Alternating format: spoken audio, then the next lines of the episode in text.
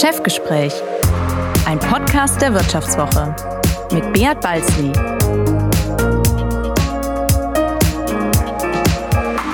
Ja, herzlich willkommen zu einer weiteren Folge des Vivo Podcasts Chefgespräch. Mein Name ist Beat Balzli und ich bin der Chefredakteur der Wirtschaftswoche. Heute geht es um ein ganz emotionales Thema, die Lieblingsstadt. Oder? Da kann man ja endlos drüber diskutieren.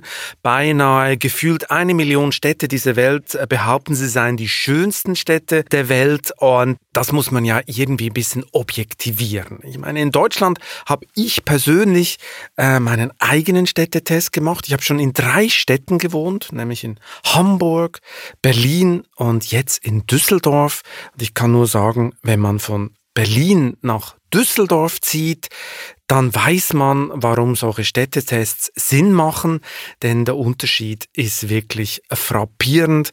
Ich sage nur ein Monat Meldeamt in Berlin, drei Monate warten in Düsseldorf einen Tag. Das äh, hebt dann doch die Lebensqualität, äh, das muss man äh, so sagen. Bei mir im Studio heute unser Volkswirtschef Bert Losse. Und Bert, ich glaube, du hast deinen Städtetest schon längst abgeschlossen, weil äh, du lebst schon in der besten Stadt Deutschlands, oder? Ja, absolut. Hallo Bert. Ich bin überzeugter Kölner und für mich ist die größte Herausforderung, nach Düsseldorf zu fahren zur Arbeit weil du weißt, es gibt eine große Rivalität zwischen Köln und Düsseldorf. Na genau, zum Glück bin ich neutraler Schweizer und bin hier natürlich völlig objektiv. Aber so ein Städtetest können wir natürlich nicht nur anekdotisch machen, sondern das müssen wir auch mit Kriterien belegen und dafür stehen wir auch bei der Vivo und darum haben wir auch dieses Jahr einen großen Städtetest gemacht. Bert hat mir vorher erzählt, es ist der Städtetest, äh, der in Deutschland die meisten Kriterien anwendet, eigentlich der wichtigste Städtetest des Landes. Bert, wie genau ist das abgelaufen? Also dieses Ranking umfasst alle 71 kreisfreien Städte mit mehr als 100.000 Einwohnern und wir haben uns über 100 Indikatoren angeschaut und zwar aus den Bereichen Arbeitsmarkt, Wirtschaftskraft, Standort, Lebensqualität und Immobilienmarkt und diese Indikatoren sind dann in drei äh, große Gesamtrankings eingeflossen und die haben alle drei eine etwas unterschiedliche Stoßrichtung. Ich darf das vielleicht ganz kurz erklären. Wir haben zunächst das sogenannte Niveau-Ranking. Da vergleichen wir die aktuellen Ist-Werte also zum Beispiel das aktuelle Pro-Kopf-Einkommen. Damit bilden wir dann die absolute Wirtschaftskraft ab, sagen aber natürlich nicht, ob sich eine Stadt im Zeitablauf verbessert oder verschlechtert hat. Dafür haben wir das sogenannte Dynamik-Ranking konzipiert und da geht es nur um die Veränderungsraten von wichtigen äh, Indikatoren in einem Zeitablauf von fünf Jahren. Da kann man also genau sehen, welche Stadt sich auf den Lorbeeren der Vergangenheit ausruht und welche Stadt durch gute Politik und gute Ansiedlungspolitik äh, es schafft, sich zu verbessern. So, und als drittes drittes ist in diesem Jahr neu hinzugekommen das sogenannte Nachhaltigkeitsranking. Nachhaltigkeit war für uns dann nicht nur ökologische Nachhaltigkeit, sondern auch ökonomische Nachhaltigkeit. Das haben wir zusammengebunden. Da haben wir also zum Beispiel uns die Zahl der Elektrotankstellen angeschaut in Städten, aber auch so Dinge wie die Glasfaserversorgung der Haushalte oder die Höhe der Jugendarbeitslosigkeit die Chancen für junge Leute. Das ist ja ein unglaublicher Datenschatz, den wir da jedes Jahr produzieren und den die Leute auch äh, unheimlich interessiert. Aber das muss man ja auch so ein bisschen einordnen können, oder? Und du hast mal mit einem Experten geredet, der sich das Ganze ein bisschen genauer angeschaut hat. Genau, ich habe gesprochen mit dem Regionalökonomen Jens Südekum. Er ist Professor an der Universität Düsseldorf und er leitet den Ausschuss für Regionalpolitik beim Verein für Sozialpolitik. Das ist die größte wissenschaftliche Ökonomenvereinigung im deutschsprachigen Raum. Und er sieht den kommunalen internationalen Wettbewerb in Deutschland ein bisschen anders ablaufen als in Staaten wie zum Beispiel Frankreich und äh, Großbritannien mit den großen, starken Sogstädten Paris und London. Äh, bei uns, wir haben zwar auch unsere kommunalen Ballungsräume, aber bei uns ist die Wirtschaftskraft etwas stärker regional verteilt. Und Herr Südekum hat mir erzählt, welche Standortfaktoren denn besonders wichtig sind, gerade für Unternehmen, die irgendwo investieren wollen.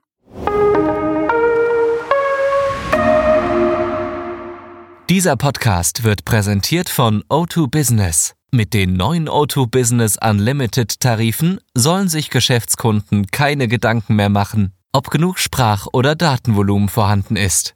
Sie sollen sich nur noch entscheiden, welche Anwendungen für sie wichtig sind.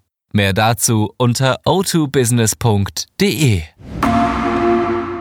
Herr Südekom, weltweit lebt mittlerweile über die Hälfte der Menschen in Städten. Im Jahr 2030 werden es um die 60 Prozent sein.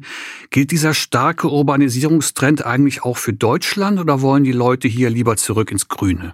Also so stark ist die Urbanisierung in Deutschland nicht. Deutschland hat sowieso eine ziemlich dezentrale Wirtschaftsstruktur noch, auch im internationalen Vergleich. Also wenn man sich so Frankreich anguckt, da ist erstmal Paris und dann kommt lange nix und Großbritannien, das ist mit London ungefähr ähnlich.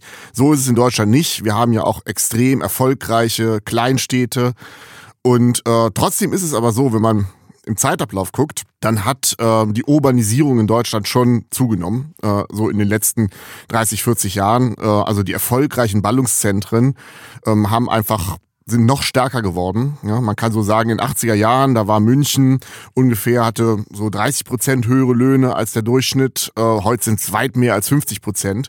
Wir haben also jetzt eine immer stärkere Konzentration von ähm, so den besten Firmen und den qualifiziertesten Arbeitnehmern in äh, so den Großstädten, in den Ballungszentren, was auch viel mit so dem Strukturwandel äh, zu tun hat, hin zu wissensintensiven Dienstleistungen und weg von der Industrie. Das heißt, dieser Urbanisierungstrend, der ist schon da, aber noch ist er eben bei weitem nicht so stark, wie wir es in vielen anderen Ländern weltweit sehen. Ob eine Stadt äh, ökonomisch prosperiert oder nicht, das hängt ja immer auch mit der Wirtschaftsstruktur zusammen. Was sind denn so die wichtigsten Standortfaktoren, an denen sich gerade mittelständische Unternehmen bei der Standortwahl und bei ihren Investitionen heutzutage orientieren? Im Grunde sind es eigentlich immer Pakete. Also man kann jetzt nicht sagen, es gibt den einen Faktor, der alles entscheidend ist, sondern bei Standortentscheidungen bei Neuinvestitionen insbesondere, da vergleicht man natürlich äh, viele, viele Dinge, die im Paket jeweils geschnürt sind bei, bei konkurrierenden Standorten. Was man vielleicht sagen kann, ist, dass äh, im Zeitablauf Fachkräfte, die Qualifikationen der Mitarbeiter ähm, und einfach auch so der lokale Arbeitsmarkt, also wie schnell und wie gut komme ich an gute Mitarbeiter, dass das wichtiger geworden ist. Denn es ist ja schon dieser langfristige Trend weg von der Industrie, aus dem verarbeitenden Gewerbe hin zu wissensintensiven, unternehmensnahen Dienstleistungen. Und da spielt natürlich Kompetenzen, Qualifikation eine ganz, ganz entscheidende Rolle. Und das ist ja auch der Grund, warum gerade Großstädte ähm, da besonders erfolgreich sind und dieser Urbanisierungstrend auch in Deutschland zugenommen hat, weil das ist einfach etwas, was die Großstädte äh, am besten bieten können. Nicht? Dieser, diese hohe Konzentration von, von, von guten Leuten, die eben gerne auch viele potenzielle Arbeitgeber ähm, haben, für die sie arbeiten können. Also dass man sich nicht abhängig macht äh, von bloß einem lokalen Arbeitgeber, wo es adäquate Jobs gibt. Und genauso für die Unternehmen, die eben äh, gerne aus dem Vollen schöpfen würden ja, und vor Ort eben gerne viele gute Leute, potenzielle Arbeitnehmerinnen und Arbeitnehmer vor Ort haben. Und das ist genau das Labor, das Großstädte bieten. Und das macht sie dann eben auch so erfolgreich. Ja, auf den ersten Blick könnte man ja meinen, dieser Städtetest ist fürchterlich langweilig, weil es hat schon wieder München gewonnen. Wie beinahe jedes Jahr, sowohl im Niveau-Ranking wie auch im Dynamik-Ranking. Die Bayern sind einfach auf Platz eins. Äh, es ist eine unglaubliche Performance, das muss man neidlos anerkennen. Auch äh, wenn wir bei der Vivo gerne mal eine Titelgeschichte gemacht haben mit überschätzten Bayern. Es ist tatsächlich nicht alles Gold, was glänzt im Freistaat. Aber bei der Hauptstadt München muss man natürlich schon ganz klar sagen, sie machen vieles richtig. Bert? Was machen Sie denn genau richtig? Ja, du hast recht. München ist so wirklich der ökonomische äh, Dominator. Und das Erstaunliche ist, dass sie nicht nur im äh, Niveau-Ranking gewinnen, sondern auch im Dynamik-Ranking. Das heißt, obwohl sie sehr gut sind, werden sie jedes Jahr noch besser. Ähm, und ich kann vielleicht einfach mal ein paar Zahlen zu München äh, nennen. Der Anteil der Hochqualifizierten an den Beschäftigten, der liegt hier bei fast 36 Prozent. Das ist wirklich ein absoluter Spitzenwert bundesweit. Vielleicht zum Vergleich in der Stadt Bottrop im, im Ruhrgebiet Gebiet sind es nur 8,6 Prozent. Die Löhne in München liegen mittlerweile 50 Prozent über dem Bundesdurchschnitt. Und selbst das Leben dauert in München äh, länger. Ein neugeborenes Kind wird in München im Schnitt 83 Jahre alt. Beim Schlusslicht Bremerhaven sind es gleich fünf Jahre weniger. Allerdings, so ein Boom hat natürlich seine Kehrseiten. Die Lebenshaltungskosten sind äh, sehr hoch, die Mieten sind extrem hoch. Es gibt das Beispiel vom Silicon Valley, wo derzeit relativ viele Start-ups abwandern, weil es ihnen zu teuer wird und äh, sie, äh, zum Beispiel nach Denver oder Seattle ziehen. Und äh, Jens Südekum hält München daher zwar für sehr stark, aber nicht für uneinholbar und hat doch eine Idee, welche Stadt München langfristig den Rang ablaufen könnte. Ist München in puncto Wirtschaftskraft und Dynamik uneinholbar? Uneinholbar wahrscheinlich nicht, aber es wird schwer, ähm, München einzuholen. Also das sehen wir auch in der ähm, längeren Frist in den regionalen Arbeitsmarktdaten. Also der Münchner Arbeitsmarkt, das ist schon die Nummer eins und er ist im Zeitablauf auch immer besser geworden. Und man hat diese immer stärkere Konzentration von eben Top-Firmen, Top-Beschäftigten mit hoher Qualifikation im Großraum München. Aber wie gesagt, das ist immer so eine Pendelbewegung. Äh, wir wissen ja auch, München ist nicht nur die Erfolg, es ist auch die teuerste Stadt. Das heißt, für junge Familien äh, ist es schon die Frage, kann ich mir einen Umzug nach München überhaupt leisten? Also finde ich da eine Wohnung, ja? Ähm, und damit ist so ein bisschen auch die Möglichkeit, dass das Pendel irgendwann zurückschwingt. Ne? Das sehen wir auch international. Also der Silicon Valley mittlerweile gilt als zu teuer und viele junge Startups sagen, das kann ich mir nicht mehr leisten. Und man sieht so ein bisschen so eine Bewegung raus aus dem Silicon Valley hin nach zum Beispiel Seattle, nach Denver, nach Austin, äh, wo man sagt, ja, da entsteht jetzt was Neues, äh, weil auch gerade Jüngere da irgendwie auf Fuß fassen können. Und das könnte natürlich prinzipiell in München auch passieren das hängt eben auch mit Strukturwandel äh, zusammen. Ich meine, München ist gut aufgestellt, weil sie nicht Mono, keine Monostrukturen haben. Ne? Ich meine, es gibt dort die Autoindustrie, es gibt aber auch Versicherungen, den Fußball und äh, Film. Also es gibt viele Branchen, die in München sehr erfolgreich sind. Aber wenn man so überlegt jetzt, ähm, wer könnte langfristig so ein Wettbewerber sein, da würde ich jetzt Berlin nicht abschreiben. Ja? Wenn man jetzt sieht, äh, es ist sicherlich kein Zufall, warum sich jetzt Elon Musk mit Tesla nun äh, einen Ort Grünheide sehr in der Nähe von Berlin ausgesucht hat. Also wenn man ein bisschen weiter denkt und so Elektromobilität vielleicht als Feld der Zukunft äh, identifiziert, dann kann auch sein, dass plötzlich Brandenburg das Zentrum der Autoindustrie wird. Und Berlin ist cool, Berlin ist bekannt. Ähm, und wenn die Berliner Lokalpolitik die ja nicht jetzt als sonderlich effizient bekannt ist, vielleicht so ein bisschen da auch ihre Hausaufgaben macht, äh, gerade das Thema Wohnraum auch besser in den Griff kriegt, ähm, dann würde ich jetzt nicht sagen, dass München auf Jahrzehnte hinweg uneinholbar ist. Ja, jetzt waren wir bei den Siegern äh, des Städtetests und kommen nun ein bisschen zu den hinteren Rängen. Und da ist man natürlich dann äh, wenig überraschend beim Ruhrgebiet. Ich muss ja sagen, ich habe ein spezielles Verhältnis mit dem Ruhrgebiet. Ich habe beinahe schon ein Trauma. Als ich als junger Journalist beim Spiegel gearbeitet habe, musste ich mal eine Reportage über einen Zulieferer, einen Autozulieferer schreiben. Und der hatte seinen Sitz in Hagen. Ich kann mich noch erinnern, als ich da aus dem Zug gestiegen bin, ich gebe zu, ich konnte es kaum fassen. Die Stadt war wirklich nicht attraktiv. Es wirkte nicht nach Zukunft, die hier noch stattfindet. Ich war doch ein bisschen erschüttert und der Kontrast zu Hamburg konnte dann äh, härter nicht sein.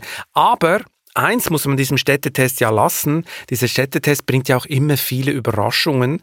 Und dass das Ruhrgebiet automatisch immer am Schluss ist, so einfach ist es nicht mehr, gell, Bert? Genau, so ist es. Ruhrgebiet ist mit über fünf Millionen Menschen der größte Ballungsraum Deutschlands und klar, es ist nach wie vor eine ökonomische Problemregion, aber so, so langsam zeigen sich doch erste Erfolge äh, des Strukturwandels.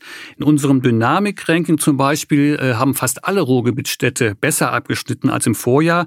Es gibt da so langsam durchaus so produktive Inseln, wie ich es mal nennen will.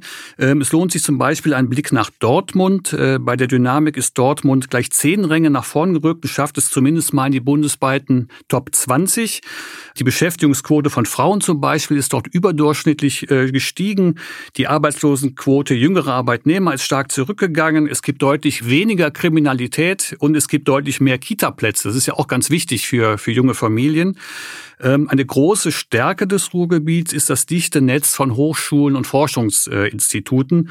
Da gibt es in der Region 22 Hochschulen und 80 Forschungseinrichtungen. Ähm, da passiert ziemlich viel gerade in Zukunftsfeldern wie äh, KI, Industrie 4.0, IT-Sicherheit. Das heißt, es ist wirklich nicht alles äh, düster und dunkel. Und Jens Südekum sieht die Perspektiven des Ruhrgebiets daher auch nicht völlig schwarz, sondern hat da durchaus verhaltenen Optimismus, den er mir zeigt.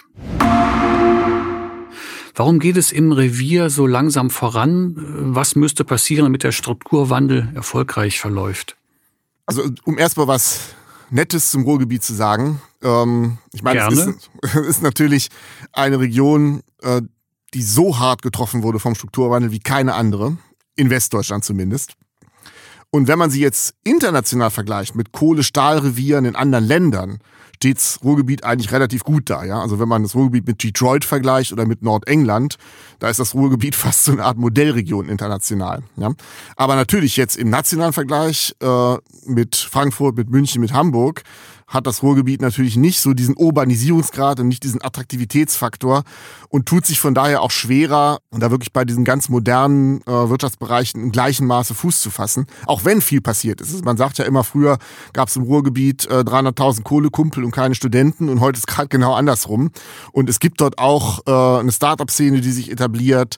Äh, es gibt dort auch moderne Wirtschaftsbereiche. Aber äh, was noch so ein bisschen fehlt, aus meiner Sicht, ist eine wirkliche Story. Ja? Also dass man eben sagt, äh, wofür steht das Ruhrgebiet 2030, 2040, ähm, welche Entwicklung, welche Wirtschaftszweige sind dort wirklich charakteristisch und prägend.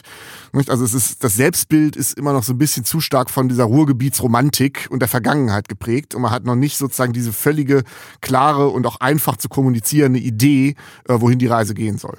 Glauben Sie, dass es einen natürlichen Standortvorteil für Universitätsstädte gibt? Weil halt dort die Unternehmen die Fachkräfte von morgen finden? Also ich glaube schon, dass jetzt nicht nur Universitäten, auch Fachhochschulen, Forschungsinstitute, Bildungseinrichtungen äh, insgesamt, die spielen eine enorm große Rolle. Und das ist jetzt fürs Ruhrgebiet dann auch nochmal ein Vorteil. Ich meine, es gibt dort, glaube ich, äh, 22 bis 25 Hochschulen insgesamt, aus denen dann eben ja auch neue Geschäftsmodelle entstehen. Und man braucht eben diese Vernetzung. Also darauf basierte ja das deutsche Wirtschaftsmodell eben auch sehr stark, dass man sagt, man hat ein Netzwerk von Unternehmen, von Forschungseinrichtungen, von Universitäten, die eben einerseits für die Fachkräfte sorgen, andererseits für die äh, Anwendung von neuen Technologien ähm, in der Produktion. Das ist das, was Deutschland eigentlich ausmacht, ja. Und ähm, dafür braucht man eben genauso dieses Netzwerk an, an äh, Bildungseinrichtungen. Ohne das ähm, geht's eigentlich nicht. Wie sehen Sie denn die Lage in Ostdeutschland? Geht da auf kommunaler Ebene die Schere zwischen west- und ostdeutschen Kommunen noch auseinander oder nivellieren sich die Gegensätze? Ich meine, Ostdeutschland hat ja wirklich dramatische Zeiten durchgemacht. Ähm, nach der Wende eben die dramatische Abwanderung, die dort stattgefunden hat. Dann eben dieser Infrastrukturabbau, äh, weil man eben gedacht hat, na gut, das leert sich sowieso auch und altert die Bevölkerung. Also wir brauchen hier bestimmte Infrastrukturen einfach nicht mehr. Es wurden ja Bahnstrecken zum Beispiel demontiert, weil man gesagt hat, wozu braucht man das hier? Das ist auch der Grund, warum äh, das Thema Mobilfunk in Ostdeutschland ganz, ganz schlimm ist. Also da gibt's ja wie nirgendwo sonst eben wirklich die Funklöcher Ähm, und das ist eine enorme Bürde für die Wirtschaftsentwicklung. Gleichzeitig ist es aber jetzt so, die Abwanderung ist ein Stück weit gestoppt. Also es war ein Phänomen, das so ungefähr bis ins Jahr 2012, 2013 ähm, massiv auf der Tagesordnung stand. Dann irgendwann drehte sich der Trend und mittlerweile verliert Ostdeutschland keine Bevölkerung mehr, gewinnt sogar leicht dazu, sogar die ländlichen Räume in Ostdeutschland, wobei das stark getrieben ist vom Speckgürtel rund um Berlin. Ja, ähm, und damit verbessern sich so allmählich auch die demografischen Projektionen für Ostdeutschland. Also da ist schon ein bisschen Hoffnung. Der Vorteil ist natürlich auch, es ist ja von der Fläche her ein relativ kleines Land eben noch und äh, das ist noch ein bisschen der Vorteil von Deutschland. Das heißt, man kann ähm, relativ gut auch Metropolen erreichen, der Weg nach Berlin, der Weg nach Dresden oder nach Leipzig. Ähm, das ist sicherlich ein Vorteil auch noch. Nur muss man dann eben das dann auch ummünzen ja, und ähm, dann ostdeutschen Regionen dann durch mindestens eben diese Infrastrukturbereitstellung dann eben auch eine echte Chance geben. Nicht? Weil äh, eine Region wie Greifswald, die könnte sicherlich auch was aus sich machen, ja, aber wenn dort kein Mobilfunk ist, und das ist da wirklich ein Problem, und wenn gleichzeitig der Zug nach Berlin äh, drei Stunden dauert, ja, dann wird's schwer. Glauben Sie, dass die Corona-Krise in irgendeiner Form den Standortwettbewerb der Kommunen verändert? Ich schätze schon. Ich meine, wir haben jetzt ja im Extremfall so diese Hypothese so nach dem Motto, wir machen jetzt ja sowieso alle nur noch Homeoffice und äh, eigentlich brauchen wir gar keine Büros mehr. Und wozu brauchen wir dann eigentlich noch Großstädte? Ja, ähm, dann können wir doch alle ins Grüne ziehen und arbeiten nur noch über Zoom. Ja, aber so einfach wird's vermutlich nicht. Denn wir gehen ja alle davon aus, dass diese Pandemie auch irgendwann wieder vorbei ist und wir jetzt nicht in ein Zeitalter kommen, wo dann gleich im nächsten Jahr schon wieder die nächste Pandemie droht. Ich glaube, die Vorteile ähm, von Städten, die bleiben ja da, die sind nicht plötzlich weg. Äh, dieser Strukturwandel hin zu den Dienstleistungen, die nun eben gerade diese räumliche Nähe auch brauchen, der wird auch nicht weg sein. Von daher glaube ich nicht, dass jetzt das Ende der Großstadt irgendwie ins Haus steht. Was ich schon ein bisschen glaube, ist, dass wir in den Ballungsräumen so ein bisschen als größte Gewinner eben so die Speckgürtel sehen. Ja, das ist ja jetzt auch zum Beispiel in Düsseldorf so eine natürliche Bewegung, dass man sagt, hier ein Haus mit Garten, ähm, viel zu teuer, kann ich mir nicht leisten, aber ich kann ja nach Wuppertal oder nach Krefeld oder nach Mettmann ziehen, ähm, da kann ich mir das gerade noch so leisten und pendel dann eben rein und für meine Firma ist es eh okay, wenn ich nur noch zwei, drei Tage die Woche reinpendle und den Rest arbeite ich von zu Hause. Das ist schon so eine Win-Win-Situation. Ja, also für die Speckgürtelgemeinden ist Corona sicherlich gut, aber für viele Städte, die jetzt wirklich echt im ländlichen Raum liegen und die einen starken Industriefokus haben und die stark von einer Branche abhängen, äh, für die bringt Corona jetzt, glaube ich, nicht den gewünschten Erfolg. Also ich habe da immer so ähm, Städte im Auge wie Kirchheim-Bulanten in der Pfalz, ja, also eine kleine Stadt mit knapp 10 oder nicht mal 10.000 Einwohnern, wo dann ein großer Automobilzulieferer sitzt äh, mit 1500 Arbeitsplätzen. Und wenn der jetzt wegfallen sollte, und da ist jetzt schon Kurzarbeit und äh, da ist auch schon Stellenabbau angekündigt. Ne? Das ist natürlich sowas, ähm, das kann so eine Stadt dann wirklich spiralförmig nach unten reißen. Ja? Und ähm, da kann man jetzt nicht sagen, ja, die profitieren aber von Corona, äh, weil dort dann gestresste Großstädter hinziehen. Ne? Also da ist die Problemlage schon eine völlig andere. Und das wird so ein bisschen eben äh, das Problem sein bei dem Weg weg von Industrie hin zu den Dienstleistungen ähm, werden viele, gerade so mittelgroße Industriestädte, schon noch enorme Probleme bekommen in den kommenden Jahrzehnten.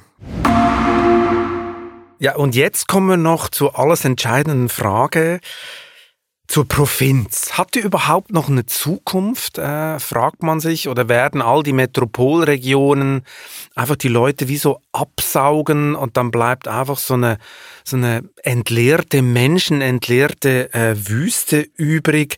Also sind kleine Städte automatisch dem Untergang geweiht oder ähm, gibt es da Lösungen, Bert? Ja, unser Städtetest zeigt, dass es auch abseits der Metropolen ähm, kommunale Hidden Champions gibt, wie wir, nicht, wie wir auch viele mittelständische Hidden Champions in der Provinz haben im Unternehmenssektor. Ähm, entscheidender Faktor ist, kleine Städte haben oft sogenannte weiche Standortvorteile. Das kann man sich leicht vorstellen. Ich stehe nicht ständig im Stau. Äh, die Luft ist besser, die ich atme. Ähm, ich kann auf die Straße gehen, ohne dass mir was passiert. Ähm, von daher haben kleine Städte durchaus ihre Vorteile.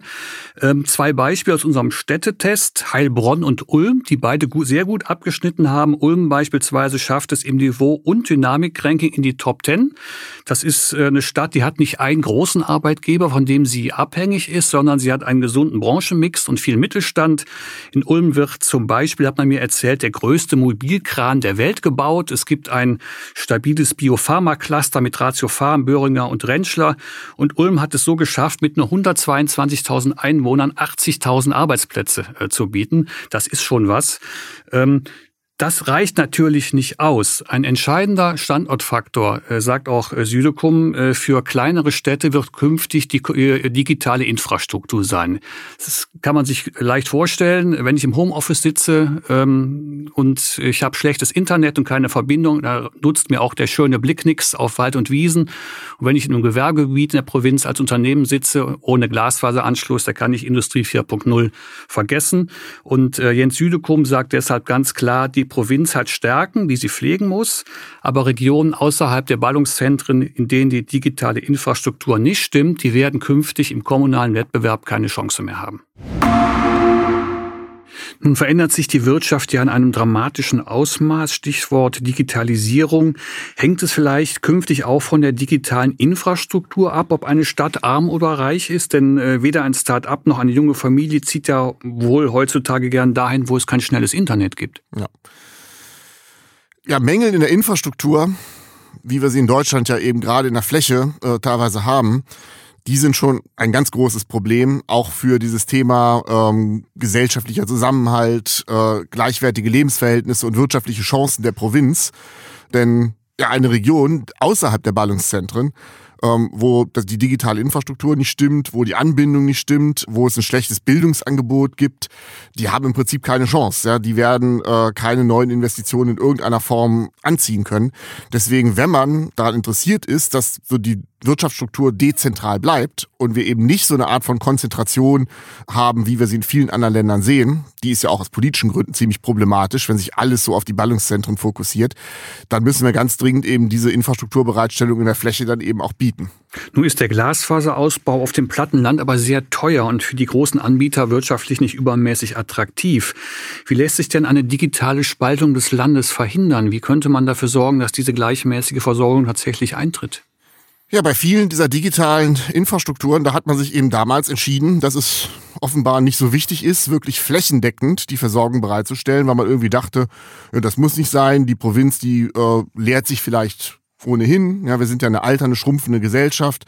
Wozu brauchen wir dann also in, in entvölkerten Landstrichen schnelles Internet? Ähm, das war so ein bisschen die Geisteshaltung in den frühen 2000er Jahren. Und ich glaube, mittlerweile hat man aber erkannt, dass das ein Fehler ist. Äh, denn dadurch beraubt man ja viele Regionen wirklich auch der Entwicklungschancen. Ja, also wenn dort kein schnelles Internet ist oder kein Mobilfunk, dann wird sich dort auch niemand mehr ansiedeln. Und dann kann man so eine Region dann über kurz oder lang auch zumachen. Und wenn man das verhindern will, zum Beispiel auch, weil man ähm, nicht diese abgehängten Regionen produzieren will, äh, was dann ja eben auch politisch schwierig ist, dann ähm, muss man auch diese Kosten dafür tragen. Also es ist klar, wenn man flächendeckend Mobilfunk und Glasfaser verlegen will, äh, dann ist das für die Unternehmen per se unattraktiv. Ne? Also die Privatunternehmen, die haben kein Interesse jetzt daran, eine dünn besiedelte Region zu versorgen. Das funktioniert nur, äh, wenn eben letztendlich der Staat da ein Stück weit für aufkommt. Und da gibt es ja Modelle. Sie haben das Stichwort Provinz schon genannt. Im Städteranking der Wirtschaftswoche stehen noch einige kleinere Städte sehr gut da, die man nicht unbedingt auf dem Radar hat, zum Beispiel Ulm, Regensburg oder Heilbronn. Was kann denn prinzipiell eine Stadt etwas abseits der Ballungszentren tun, um im Standortwettbewerb zu punkten? Was sind da sozusagen die Geheimformeln? Also es gibt den natürlichen Vorteil, den Kleinstädte haben, und das ist typischerweise, dass es einfach äh, die Lebenshaltungskosten günstiger sind als in der Stadt. Das ist ja immer so ein bisschen das große Pendel. Ähm, also München ist extrem erfolgreich, hat tolle Jobs, aber ist einfach auch wahnsinnig teuer. Und ähm, gerade jüngere Familien, die sich das nicht leisten können, für die kommt dann eben so ein Umzug nach München erst gar nicht in Frage. Für die sind dann gegebenenfalls eben diese kleineren Städte schon mal attraktiver, weil es günstiger ist. Aber das reicht ja nicht, äh, billiger Wohnraum, ähm, sondern es muss dazu eben in den meisten Fällen so eine Art Story kommen. Ja? Also, dass man eben sagt, diese kleine Stadt ist erfolgreich, weil dort mehrere Unternehmen sind in einer bestimmten Branche, die gut aufeinander zugespielt sind. Und dadurch sind dann auch viele attraktive Arbeitsplätze da. Und obendrauf muss aber aus meiner Sicht dann eben auch noch so ein Paket kommen, das einfach die Lebensqualität ähm, stimmt. Wenn dort überhaupt nichts los ist, äh, die kulturelle Szene nicht existiert, äh, es keine attraktiven Freizeitangebote gibt, dann wird man auch sich sehr schwer tun, qualifizierte Personen und Arbeitskräfte anzuziehen. Also es ist so ein bisschen eben so eine Paketlösung, dass irgendwie viele Dinge stimmen müssen und zusammenkommen müssen, damit eine Kleinstadt eben auch wirklich erfolgreich sein kann. Was halten Sie von der Idee der Clusterbildung, die äh, viele kleinere Städte verfolgen, dass sich also Wirtschaft, Verwaltung und Wissenschaft vernetzen? Das halte ich nach wie vor für eine gute Idee.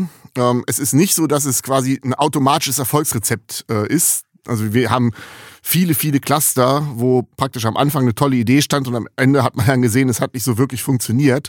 Das liegt auch so ein bisschen in der Natur der Sache. Cluster heißt ja, dass man wirklich eine Konzentration einer bestimmten Branche hat, die es dann eben nur dort und vielleicht an ein paar anderen Standorten in Deutschland gibt. Aber wenn jetzt jede Stadt plötzlich äh, für sich überlegt, ich möchte jetzt das Cluster äh, in derselben Branche dann irgendwie äh, anziehen, dann kann das ja nicht funktionieren. Das heißt, die Idee ist richtig, aber es ist keine Erfolgsgarantie dabei. Welche Rolle spielen denn weiche Standortfaktoren für die Ansiedlung von Unternehmen? Sie haben gerade gesagt, dass für die Menschen, die Arbeitnehmer, sie sehr wichtig sind. Sind sie auch für die Unternehmen wichtig? Ich glaube, sehr wichtig und sie werden auch immer wichtiger. Also selbst wenn man ähm, spricht mit politisch Verantwortlichen in relativ abgelegenen Regionen in Ostdeutschland, selbst da gibt's nur noch ein Thema, Fachkräftemangel. Ja, und ähm, in den relativ erfolgreichen westdeutschen Regionen sowieso. Ja, und das heißt, ähm, in der Vergangenheit hat man irgendwie immer gesagt, man kommt irgendwie durch so mit der lokalen Bevölkerung und der lokalen Jugend, ja, und äh, das funktioniert eben immer weniger, auch aus den demografischen Gründen. Und das heißt, man ist darauf angewiesen, dass man eben auch von außen Leute anzieht, äh, sei es national oder sogar international also internationale Fachkräfte an Werbung. Und dafür spielt eben Standortqualität und auch diese weichen Standortfaktoren eine ganz, ganz wichtige Rolle. Ne? Also jetzt äh, jüngere Familien mit äh, einem hohen Ausbildungsstand, die im Prinzip ähm, mobil sind und die sich überall ansiedeln könnten im Prinzip, die gucken ja auch sehr genau, ähm, nicht nur, was ist der Freizeitwert, sondern auch, wie ist die Qualität der Schulen, des Bildungsangebots, wie ist die Verkehrsqualität, wie ist die Qualität der digitalen Infrastruktur. Viele Dinge spielen da eine Rolle und ähm, auch etwas, was vielleicht so ein bisschen ich bezeichnen würde als so bürgerschaftliches Klima. Ja? Ähm, das ist ein bisschen schwerer zu fassen. Ja? Also äh, kulturelle Szene, wo ist was los, vielleicht auch das Angebot von Restaurants, Museen und so weiter. Ich glaube, das spielt eine wichtigere Rolle, als man manchmal so denkt. Ja, es ist halt ein bisschen schwerer zu quantifizieren. Ähm, aber nochmal, weil wir ja eben auf dem Weg sind in so eine wissensintensive Dienstleistungsgesellschaft, werden solche Faktoren im Zeitablauf eigentlich immer wichtiger. Spielt da auch kulturelle Offenheit eine Rolle? Also vor allem, wenn es um das Thema internationale Fachkräfte geht, ist es eine entscheidende Rolle. Also man sieht etwas, was man eigentlich bei Migration, internationaler Migration überall sieht, dass Fachkräfte aus dem Ausland per se erstmal schon so ein Bias haben hin zu den Großstädten. Also für die ist Berlin äh, erstmal sozusagen oder München, also die Ballungsraum vielleicht noch Frankfurt, äh, ist erstmal so der natürliche Kandidat, wenn es darum geht, ob man überhaupt nach Deutschland zieht, weil man muss den Ort erstmal kennen. Dann ist es ja so, dass dort ähm, gegebenenfalls so ein Netzwerk äh, existiert von ähm, der eigenen Nationalität, wo man sich dann ansiedelt. Das ist ja zum Beispiel in Düsseldorf der Fall mit den vielen Japanern. Ja, also wenn ich Japaner wäre und überlege, soll ich nach Deutschland ziehen, dann ist wahrscheinlich Düsseldorf ziemlich weit oben auf der Liste. Und ähm, da ist dann natürlich jetzt so ein bisschen eine Kleinstadt in der Provinz ein bisschen im Nachteil, ja, von der man noch nie gehört hat. Und wenn dann noch ein Klima irgendwie dazukommt, wo man irgendwie auch nur im entferntesten das Gefühl hat, ich bin hier nicht willkommen, ich meine, dann kann man es äh, sofort vergessen. Von daher ist das auch so ein Faktor von diesem Element bürgerschaftliches Klima, was da eine ganz wichtige Rolle spielt. In Umfragen nennen Unternehmer stets die hohe Bürokratie als zentrales Hindernis. Äh, ist Bürokratie in Deutschland vielleicht der Preis für die Rechtssicherheit des Verwaltungshandelns oder gibt es hier auch noch viel Schlendrian und Ineffizienzen, die man abschaffen könnte, etwa bei Genehmigungsverfahren? Ja, bei diesem Thema Bürokratie, ähm, man muss sich ja immer fragen, wo ist die eigentlich hergekommen? Also äh, wer hat sich diese Regeln ausgedacht? Und bei der meisten, bei den meisten von diesen Regelungen steht ja auch irgendeine Idee ähm, dahinter, ja. Aber ich habe auch den Eindruck, dass es gerade bei diesem Thema Investitionen, Planung von neuen Projekten, sei es Straßen, sei es ähm, Windräder oder was auch immer, dass es da ein bisschen übertrieben wird mit der deutschen Gründlichkeit. Und das ist ja auch eine der wesentlichen Bremsen, warum man manchmal das Gefühl hat, ähm, dass es in Deutschland so schleppend vorangeht. Also wenn man sich überlegt, dass irgendwie äh, eine Autobahn, wenn die gebaut werden soll, oder ein Autobahnzubringer, dass das dann irgendwie 20, 30 Jahre dauert, bis man sozusagen alle äh, Schritte da gegangen ist. Ähm, das ist natürlich auch etwas, das ist ein deutschlandweites Phänomen und Problem. Ja, also da mag es ein bisschen auch Differenzen, Unterschiede geben zwischen den einzelnen Kommunen, dass die eine vielleicht ein bisschen effizienter ist als die andere. Aber das ist aus meiner Sicht ein Thema, wo Deutschland insgesamt mal drüber nachdenken muss. Mhm. Kommunalpolitiker in wirtschaftlich schwächeren Städten verweisen ja gern darauf, dass viele ihrer Probleme exogen seien, äh, also von der Lokalpolitik kaum oder gar nicht beeinflussbar. Äh, wenn man zum Beispiel an die geografische Lage denkt. Sind die Bürgermeister wirklich so machtlos, wenn es nicht läuft, oder sind das vielfach nur Ausreden? Klar, also an der geografischen Lage wird man nichts ändern können. Ähm, und es stimmt schon, dass äh, die Organisation der Kommunalfinanzen in Deutschland schon ein bisschen problematisch ist. Also man kann ja im Großen und Ganzen sagen, dass die Steuereinnahmen, äh, die eine Kommune so hat, die ist relativ schwer beeinflussbar. Also die Kommunen haben ja nur im Prinzip die Schrauben über die Gewerbesteuer und über die Grundsteuer. Der Rest ist im Prinzip nach so einem Verteilungsschlüssel aufgeteilt. Aber sie können ja Unternehmen anlocken, die dann schön Gewerbesteuer zahlen. Das können sie natürlich tun. Also von der völlig machtlos sind sie nicht. Das größere Problem, ähm, was ich sehe, ist auf der Ausgabenseite sind Kommunen einfach verantwortlich für bestimmte Aufgaben, ja, ähm, die ihnen einfach aufgedrückt wurden und teilweise mit einer unzureichenden Finanzierung, insbesondere im Sozialbereich. Also wenn die Kommunen zuständig sind für zum Beispiel Kosten der Unterkunft im Grundsicherungsbereich, dann müssen sie das erstmal erledigen. Ja, und wenn viel Geld dafür draufgeht, dann bleibt weniger Geld für andere Dinge. Ähm, und das ist ein bisschen aus der Vergangenheit so, dass der Bund und auch die Länder immer mehr Aufgaben bei den Kommunen abgeladen haben und bestellt haben, ohne sie dafür adäquat zu bezahlen. Und das ist auch ein Grund, äh, warum viele schwächere Kommunen eben wirklich bei Thema Investitionen, Qualität der Schulen, Qualität der Straßen wirklich so ziemlich weit hinterherhinken. Das ist jetzt erkannt worden, also Kosten der Unterkunft, da hat jetzt ja der Bund im Rahmen des Konjunkturpakets nach Corona gesagt, er übernimmt da jetzt einen höheren äh, Anteil. Ja, und das ist auch richtig so. Dadurch kriegen gerade schwächere Kommunen ein bisschen mehr Handlungsspielraum. Aber völlig äh, machtlos sind Kommunen natürlich nicht. Sie operieren eben in einem schwierigen Umfeld, wo eben sowohl auf der Einnahmen- als auch auf der Ausgabenseite die Spielräume begrenzt sind, aber sie sind sicherlich nicht gleich null. Was sind denn die Rädchen, an denen die Stadt drehen kann, um die Standortqualität zu verbessern? Ja, ich glaube, ähm, wenn man es eben schafft, dass man zukunftsweisende Investitionen und eben so dieses Paket, von dem wir gesprochen haben, also Lebensqualität, äh, Qualität der Schulen, ähm, bei digitaler Infrastruktur hat die Kommune relativ wenig Spielraum, ja, aber einfach ein lebenswertes Umfeld zu schaffen, um damit dann eben auch ganz gezielt Leute und Firmen anzusiedeln. Also wenn man da auf einen Schwerpunkt legt, dann hat man, glaube ich, schon viel gewonnen. Das Problem ist ja, dass auch oft ähm, Geld geflossen ist, sage ich mal, in Prestigeprojekte, äh, die sich im Endeffekt dann eben so als ziemlich wertlos erwiesen haben. Das diese Beispiele, da können wir jetzt lange drüber sprechen. Und das ist dann auch schwierig, glaube ich, sich das einzugestehen, ja, und äh, zu sagen, das war ein Fehler und wir müssen ähm, jetzt bei dem bisschen an konstruktiver Investitionspolitik, die man überhaupt machen kann in einer schwachen Kommune, müssen dann eben gucken, dass dieses Geld, das knappe Geld dann eben auch an den richtigen Stellen ausgegeben wird. Ähm, das ist, glaube ich, die Kunst der Kommunalpolitik. Was ist denn Ihre persönliche Lieblingsstadt in Deutschland? Hamburg. Warum? Ja, ich komme ja gebürtig aus äh, Niedersachsen, Norddeutschland und so nächstgelegene wäre Hannover, aber Hannover war dann irgendwie so in der Jugendzeit irgendwie dann doch irgendwie ein bisschen zu langweilig. Das heißt, hat man sich gleich sozusagen noch eine Kategorie drüber orientiert und da bleibt dann nichts anderes als Hamburg.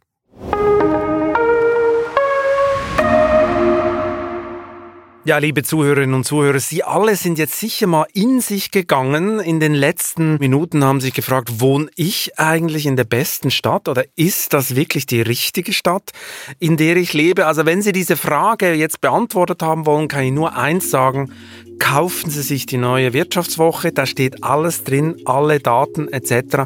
Und dann können Sie entscheiden, ob Sie vielleicht nicht doch umziehen sollen. Ich wünsche Ihnen viel Spaß damit und eine schöne Zeit bis zum nächsten Chefgespräch.